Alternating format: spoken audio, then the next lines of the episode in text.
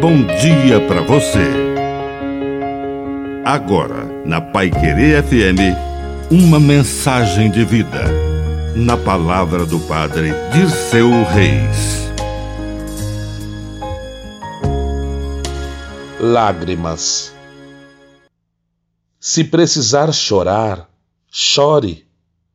Lágrimas curam muitas feridas Jesus chorou quando seu amigo Lázaro morreu. E diz o Evangelho, escrito por São Lucas, que quando se aproximou de Jerusalém e viu a cidade, Jesus começou a chorar.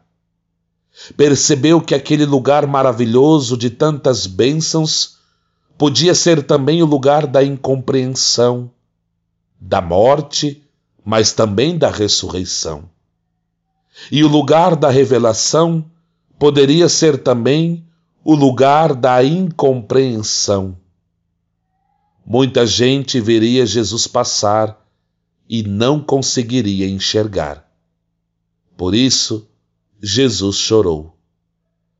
Que a bênção de Deus Todo-Poderoso desça sobre você, em nome do Pai, do Filho e do Espírito Santo.